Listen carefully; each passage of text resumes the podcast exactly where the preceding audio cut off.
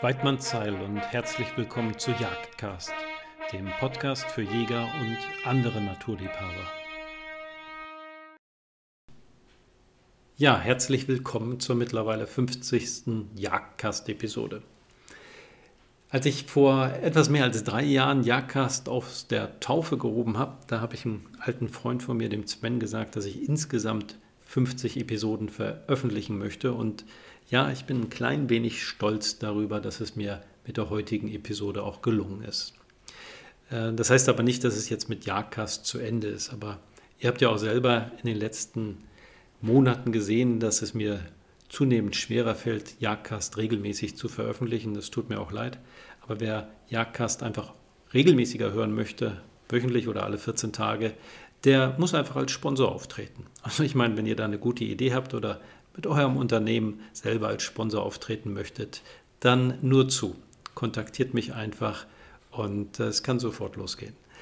Das Kontaktieren, das ist tatsächlich auch einer der Gründe, warum ich Jagdcast nicht vor der 50. Episode zu den Akten gelegt habe. Mich haben nämlich so viele von euch trotz meiner Social Media Abstinenz erreicht und gesagt, komm, Jagdcast gefällt uns so gut, mach doch bitte einfach weiter, dass ich am Ende dann irgendwie weich geworden bin. Und das ist auch gut so, denn es bringt ja auch wahnsinnig viel Spaß.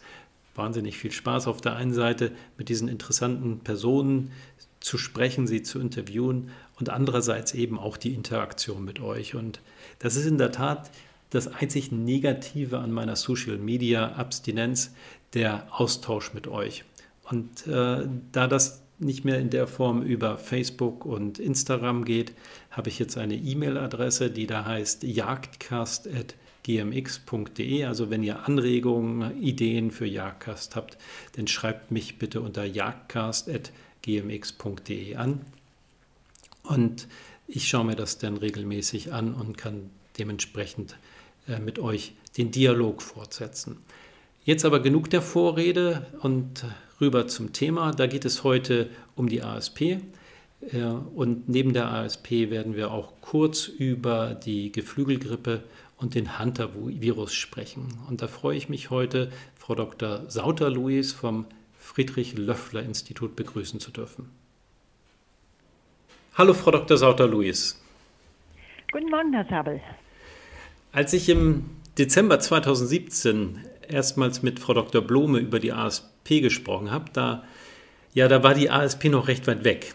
Es war aber auch damals schon klar, zumindest für Experten wie Frau Dr. Blume, dass sie uns früher oder später irgendwie erreichen würde. Ob nun auf natürlichem Wege oder als Lunchpaket per Lkw oder Auto. Ähm, also man muss also sagen, wir hatten reichlich Zeit, uns als Gesellschaft auf ihre Ankunft vorzubereiten.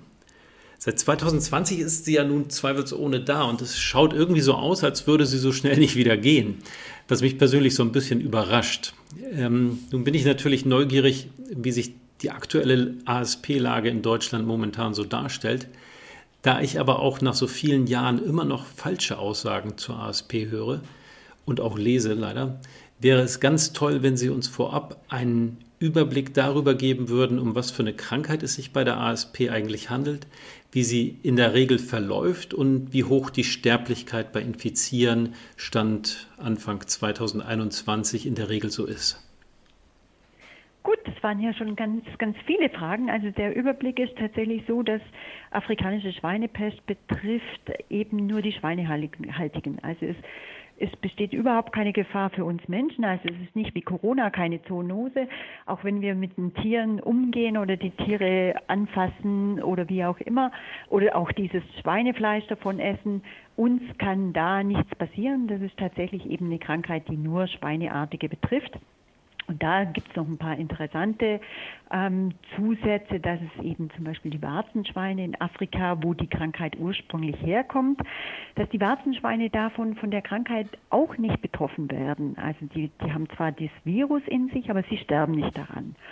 Woran das liegt, daran wird sehr heftig und sehr lange geforscht, bisher aber noch ohne ganz klar schließende ähm, Gründe.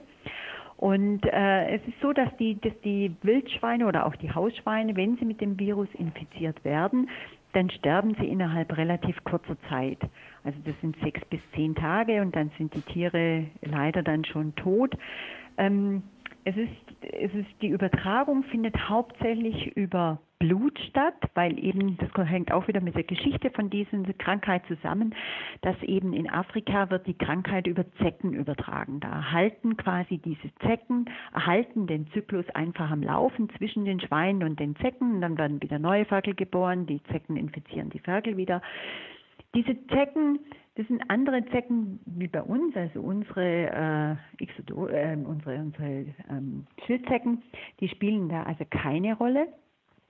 Ähm, die spielen hier also auch gar keinen, gar keinen epidemiologischen Zusammenhang, spielen, spielen die keine Rolle. Das heißt, hier wird die Krankheit hauptsächlich eben zwischen den Schweinen übertragen oder, so wie Sie eben vorher schon erwähnt haben, im Lunchpaket, also quasi im Produkt, weil überall, wo Blut mit dabei ist, ist dieses Virus auch mit dabei.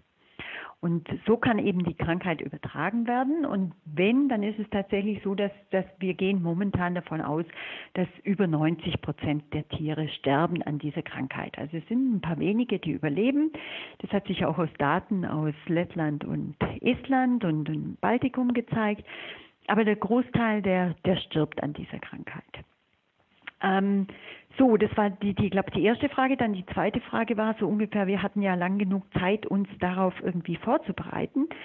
Ja, ja und nein. Wir hatten lange Zeit. Wir wussten, dass die Krankheit kommt. Es war, so wie Frau Dr. Blomig sagte, das war immer nur eine Frage der Zeit, nie eine Frage ob. Ähm, wir haben uns sehr viel auch an den Modellen ähm, orientiert von Tschechien und Belgien, wo es tatsächlich eben einen Punkteintrag gab, eben über ein Lunchpaket. Und für viele Jahre war das für uns ja auch das Hauptrisiko, dass wir es wirklich über so ein Lunchpaket reinbekommen. Weil die, die ASP war ja über viele Jahre eben in, im östlichen Teil von, von Polen und im Baltikum, also relativ weit weg von uns. Und sowohl Belgien als auch Tschechien haben es geschafft, innerhalb kürzerer oder längerer Zeit ähm, die ASP auch wieder loszubekommen. Wir haben hier jetzt in Brandenburg und Sachsen eine ganz andere Situation, denn wir haben hier jetzt keinen Punkteintrag, sondern wir haben eher quasi einen Flächeneintrag. Und die Situation hat sich für uns in Deutschland quasi geändert mit November 2019, als praktisch in Westpolen die ersten Fälle aufgetreten sind. Und da war es so, dass innerhalb von kürzester Zeit hat sich eben dieser, ja, dieser Punkteintrag in Westpolen, der vermutlich auch über menschliches Handeln eingetragen wurde, hat sich der relativ breit ausgedehnt. Und, ähm, und kam dann auch immer ein bisschen näher an, an Deutschland ran, aber war trotzdem noch irgendwie relativ weit weg. Trotzdem war es so, dass eben sich diese angrenzenden Bundesländer wie Mecklenburg-Vorpommern, Brandenburg und Sachsen, die haben sich Gedanken gemacht über eben mögliche Wildschweinbarrieren entlang der Grenze, weil die Grenzen sind natürlich für die Tiere, hm, die sind imaginär, die, die wechseln trotzdem über diese Flüsse drüber. Von daher hatten wir zwar eine lange Zeit, uns vorzubereiten, aber ich glaube, diese diese wirklich diesen Flächeneintrag, den wir jetzt ach, bekommen haben über die letzten Monate, der war tatsächlich ähm, nicht so, ja, der war nicht so vorhersehbar. Hm. Ja, man sieht das auf Ihren Karten ja sehr schön. Also entlang der deutsch-polnischen Grenze hat man ja in Brandenburg und Sachsen ja fast so eine Linie äh, an ASP-Fällen. Genau. Wir haben aber mittlerweile auch äh, ja innerhalb kürzester Zeit 40, 50 Kilometer westlich der Grenze erste Fälle. Wie ist es denn dazu gekommen? Also vielleicht können Sie uns ja mal einen groben Abriss der ich nenne es mal die, der ASP-Geschichte in Deutschland geben, der letzten Monate, wie sich das Ganze eben an der Grenze, wo ich das sehr gut nachvollziehen kann, dass wir dort eben die ASP-Fälle haben, weil der Druck in, in, Westpolen ja immens ist, wenn man mhm. sich die Fälle auch bei Hausschweinen anschaut.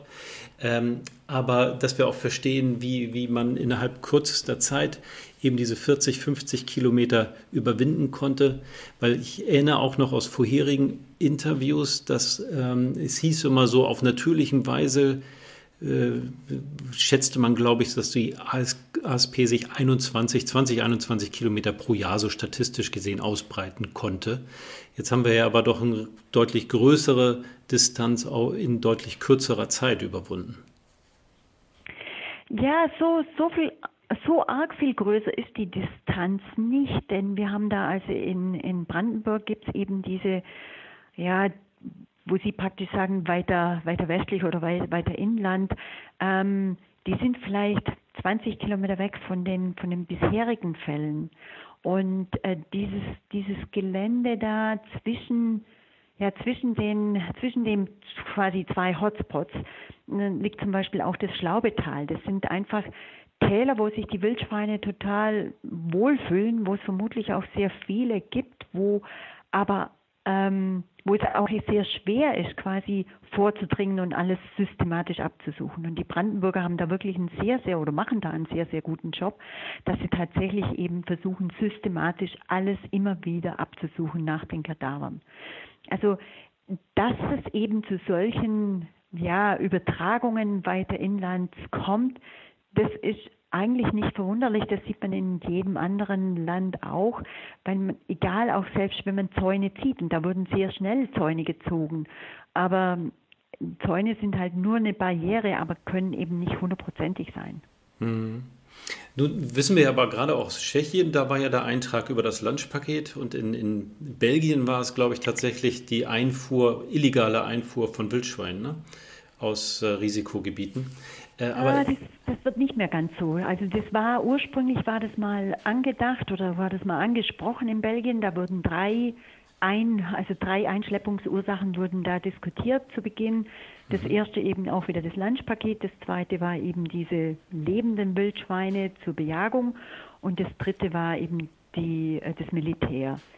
Letztendlich ist es so, alles, was die Belgier momentan auf ihrer Webseite dazu schreiben, sie gehen momentan auch vom Lunchpaket aus, also vom menschlichen Handeln, ja. das irgendwie über Produkte reingeschleppt hat.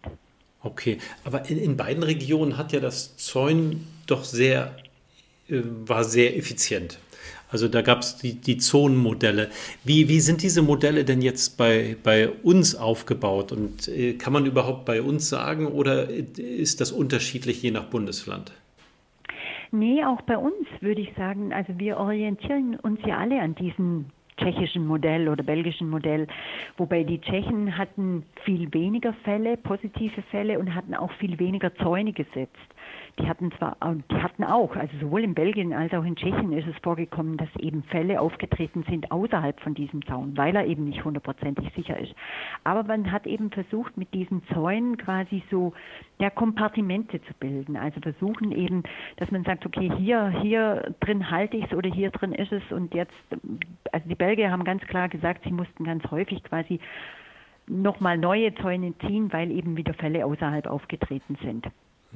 Dieses Prinzip haben wir also hier auch, dass wir die Zäune aufsetzen und dass wir eben versuchen, mit diesen Zäunen so Kompartimente zu erreichen, wo wir wirklich sagen, okay, in, in diesen Kompartimenten, da versuchen wir die Wildschweindichte zu reduzieren, so gut wie es geht. Und eben gerade auch in Sachsen zum Beispiel ist es so, dass man dann sagt, okay, ein Wildschwein, das tatsächlich aus Polen rüberwechselt und da gibt es genügend, die das auch jetzt noch machen, dass die einfach mehrere Zaunbarrieren überwinden müssen, bis sie tatsächlich dann ins Landesinnere kommen. Ja.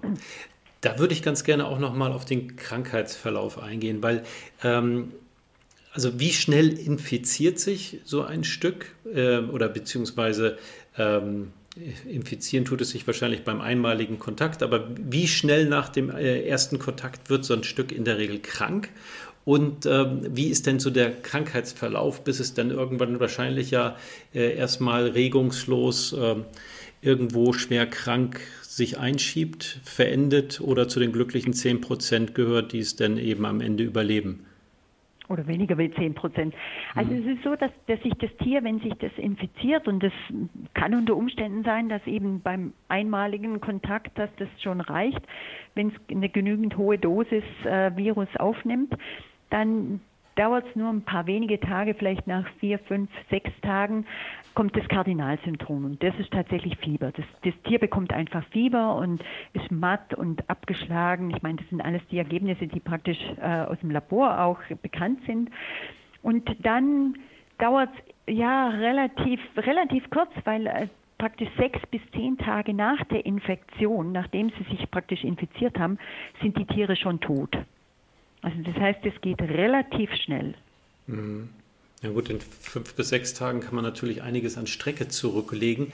Nun, das ist die Frage, ob sie, also wenn die, wenn die Tiere, wenn die Tiere natürlich krank sind, dann werden die weniger Strecke machen, als die, wenn sie gesund sind. Ja, also ja da will ich gerade drauf hinaus.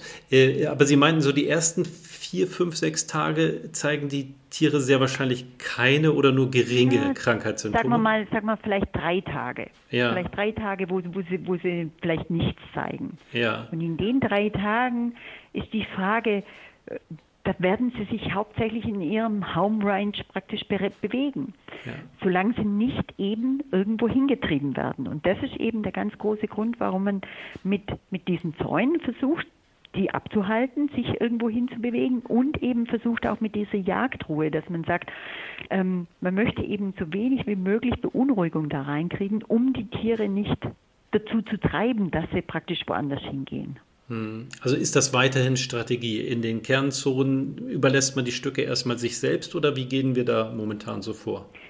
Also in den Kernzonen ist es tatsächlich so, dass da einfach nur die toten Tiere entnommen werden oder rausgenommen werden.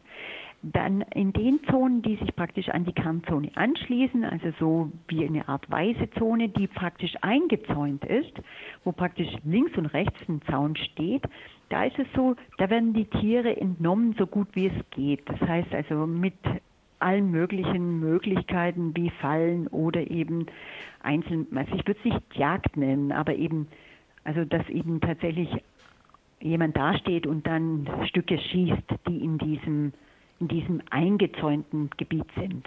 Ja. ja, das hat wahrlich wenig mit Jagd zu tun. Also das geht dann tatsächlich nur ums Erlegen der Stücke. Ähm, es geht um Tierseuchenbekämpfung. Also ja. es hat nichts mit Jagd zu tun, sondern mhm. es ist tatsächlich Tierseuchenbekämpfung, dass man einfach versucht, in diesem Gebiet die, die Tierdichte so gering zu halten, dass wenn, wenn es tatsächlich ein Tier dann schafft, aus dem Kerngebiet da reinzukommen, dass es dann kein anderes findet, wo es infizieren kann. Mhm. Das ist so praktisch der Hintergrund dahinter. Ja, aber das, das, kann ich alles sehr gut nachvollziehen und normalerweise, denke ich mal, ziehen Wildschweine ja auch nicht großartig äh, über lange Distanzen. Also mhm. Rotten haben ja oft so ihr, ihr Einstandsgebiet, genau. die mehr oder weniger groß sind. Wie kommt es trotzdem denn zu diesen, zu diesen Sprüngen? Naja, die, die Sprünge, also die großen Sprünge, ganz klar, da ist menschliches Handeln dazwischen. Die, die kleineren, die würde ich nicht Sprünge nennen, sondern die würde ich einfach sagen, okay, da, da ist halt eins durchgekommen ähm, durch den Zaun oder wie auch immer und hat dann ein neues Gebiet infiziert. Also das, das ist quasi jetzt nur in diesem Fall äh, da in Brandenburg möglich. Also in, unten in Sachsen, wo zwar auch Tiere aufgetreten sind, in äh, bisschen weiter land, landinwärts, inwärts vielleicht, was weiß ich, fünf oder zehn Kilometer. Auch da ist es möglich, dass einfach Tiere quasi durch den ähm, durch den Zaun durchkommen. Und ich meine, Zaun, durch eine Ortschaft wird es keinen Zaun geben. Das heißt, das Tier kann da auch durchgehen. Und dann ist die Frage, ähm, wenn es dann dort ist, verändert und dann kommen andere Wildschweine, es findet kein Kannibalismus statt, aber es findet vielleicht trotzdem irgendwie ein Kontakt mit der Umgebung statt, ähm, dass sich dann Tiere einfach daran infizieren. Hm.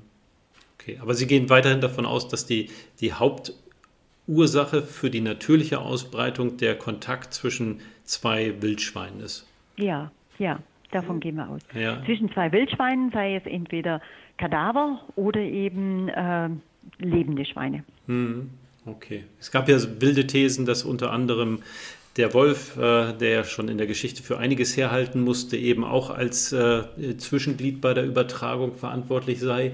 Ähm, hat sich das irgendwie erhärtet? Also beim Wolf gehen wir eigentlich davon aus, also oder man weiß, dass sobald der Wolf quasi ähm, oder sobald das Virus mit der Magensäure in Kontakt kommt, ist das Virus quasi abgetötet. Das heißt, der Wolf müsste rein theoretisch ein Stück von so einem Wildschwein über 20 Kilometer äh, im Mund tragen und dann fallen lassen. Sehr unwahrscheinlich, oder? Genau, würde ich jetzt auch, würden wir eigentlich auch so sagen. Also hm. wenn der Wolf ein Stück reißt, ähm, dann frisst er das und sobald er das praktisch mit der Ma Magensäure in Berührung kommt, sobald er das quasi gefressen hat, ist das Virus inaktiviert und demzufolge kann er es auch nicht übertragen. Also sicher nicht über lange Strecken. Hm. Gilt das Gleiche auch für, für Rabenvögel? Auch bei Rabenvögeln ist es so, sie müssten auch wieder praktisch ein Stück im Mund haben und dann irgendwie fliegen und dann das Stück fallen lassen. Okay, also bei denen ist auch die Magensäure so stark, dass da der Vir das genau. Virus nicht überlebt. Genau. Okay. Mhm. genau. Okay, klasse. Also klar, ich meine, die Vögel, die Vögel fliegen natürlich, da, da fällt auch mal was runter, aber das wird in einem eng umschriebenen Raum sein. Das wird sich nicht dabei um zehn Kilometer handeln. Hm. Ja, ähm, nun würde ich ganz gerne auch nochmal auf die Zäune eingehen, weil äh, da hatten wir zu Anfang äh, der, der ASP in Deutschland äh, sehr besorgniserregende Videos von ja, Funktionären aus, der jagdlichen, aus den jagdlichen Verbänden gesehen, die, die, die dann eben sich über äh, stromlose äh, ja, Weidezaunlitzen beklagten, die da locker im Winter hinbeten. Das ist natürlich kein Wunder, dass da äh, sich Wildschweine nicht von abhalten lassen. Ähm, aber wie sind denn so die Zäune heute, wo wir eben die, die ASP schon einige Monate im Land haben? Wie sind die jetzt so aufgebaut? Was ist der Best Practice?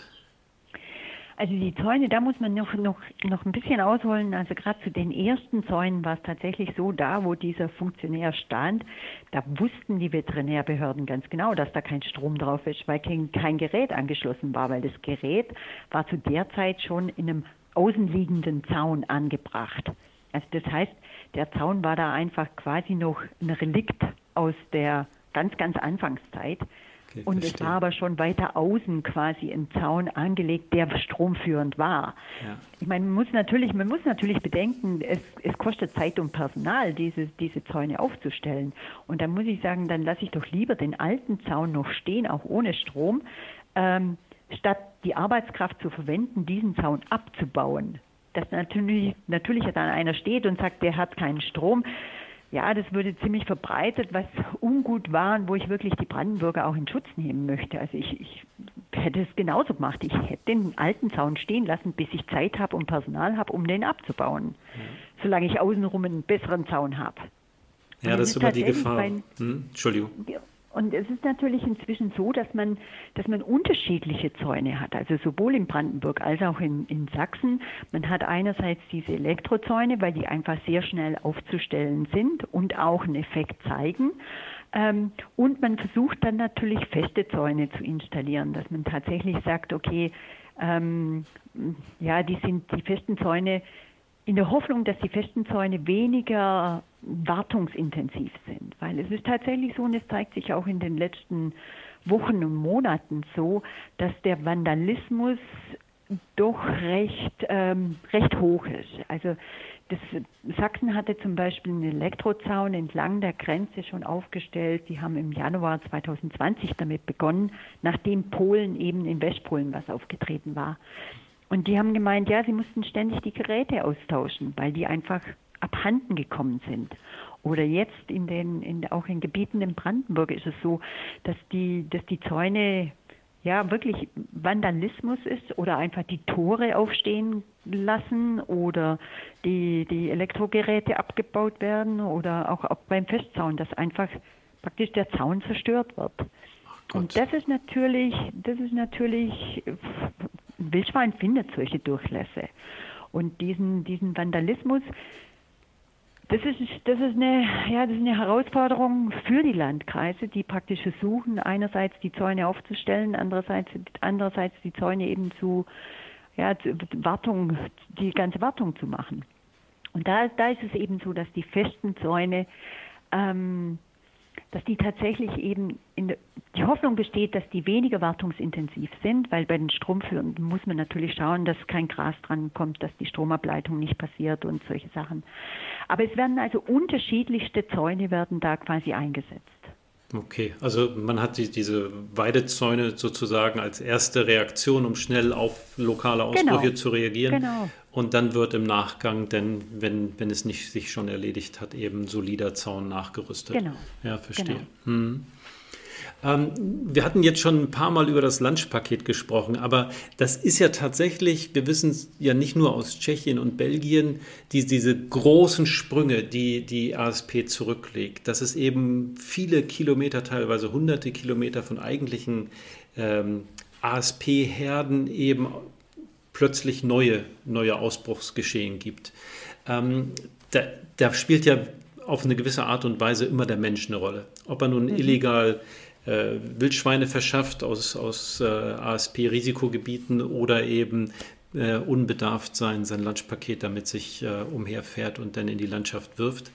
Ähm, was machen wir denn jetzt gesellschaftlich gesprochen, äh, mal abgesehen von den mehrsprachigen Warnhinweisen, die man ja hier und da an den Autobahnraststätten sieht, um diesem einem Ausbruch, der über den Menschen eben verursacht wird, entgegenzuwirken? Gibt es da was? Also da gibt es da gibt's eben hauptsächlich diese Informationskampagnen, die da durchgeführt werden, sei es mit Plakaten oder dass eben auch Betriebe, die ähm, Mitarbeiter aus unterschiedlichen Ländern haben, ihre Mitarbeiter darauf hinweisen und so weiter. Da gibt es jede Menge Informationsmaterial. Aber ich glaube, unser Problem ist tatsächlich das, dass wir seit 2014 dieses Informationsmaterial immer zwar mal wieder neu machen und schöner machen und anders machen, aber es ist so, naja, die Leute sehen es wie, wie, die, wie die Schilder am Flughafen mit Maul- und Klauenseuche. Die, die, die stehen da, man, man informiert, aber irgendwo erreicht es nicht die Brisanz, die es dann hat, wenn wir eben zum Beispiel eben dann die ASP bei uns im Land hatten. Daraufhin war natürlich die Information schon wieder ganz anders gefragt, als wie noch ein halbes Jahr vorher. Hm. Und und so ist natürlich, ich glaube, so ist es einfach bei uns, ja, bei uns Menschen, man es tritt so ein Gewöhnungseffekt ein. Also ich glaube, man kann immer wieder nur darauf hinweisen, vorsichtig zu sein. Es werden ja auch zum Beispiel Stichproben durchgeführt über ähm, mitgeführte Sachen, die aus dem Ausland reinkommen oder die eben über Flugzeuge oder über Autos oder und so weiter. Das wird alles durchgeführt. Das kann natürlich nur stichprobenartig durchgeführt werden. Aber es wird trotzdem dann auch veröffentlicht und es wird auch wieder Informationen. Aber die Frage ist, was können wir sonst noch machen? Hm. Ja, ich bin früher beruflich viel gereist und kenne durchaus Länder, wo es nicht nur stichprobenartig, sondern bei jedem LKW und äh, jedem Flieger, der ankommt, äh, dass die, die Einreisenden mit Hunden untersucht werden. Aber wir sind im Schengen-Raum, da ist das natürlich nur bedingt genau, möglich. Ne? Genau, ich wollte gerade sagen, ich war sehr viele Jahre in, in Neuseeland. Da hat man nicht mal einen Apfel reingebracht. Aber das ist eine Insellage, das ist, können sich das erlauben. Die, der, da kann ich jeden untersuchen. Das ist im Schengen-Raum natürlich viel schwieriger. Hm. Aber ich versuche es mal aus epidemiologischer Sicht. Mensch, mhm. ja, einer der Zungenbrecher.